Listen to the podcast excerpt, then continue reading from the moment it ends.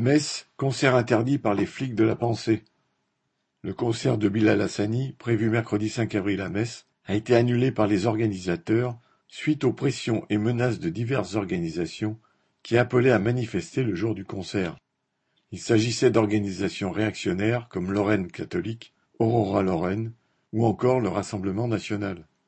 La raison invoquée était que le lieu dans lequel devait se tenir le concert, la basilique Saint-Pierre aux Nonains, aurait été profané entre guillemets par ce concert. Rien que cela.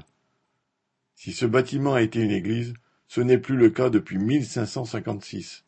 Construit à l'époque romaine, Saint-Pierre aux Nonains a été une basilique civile comportant des thermes où, horreur, les gens se baignaient nus et pendant longtemps un bâtiment militaire.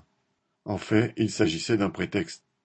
La réalité est que des menaces étaient proférées contre un chanteur qui ne fait pas mystère de son homosexualité et qui défend la cause LGBT. Rien n'obligeait le ramassis réactionnaire à aller voir Bilal Hassani, mais le propre de ces gens-là est qu'ils voudraient que tout un chacun pense et vive comme eux. Ce genre d'intégrisme ne mérite que la poubelle. Étienne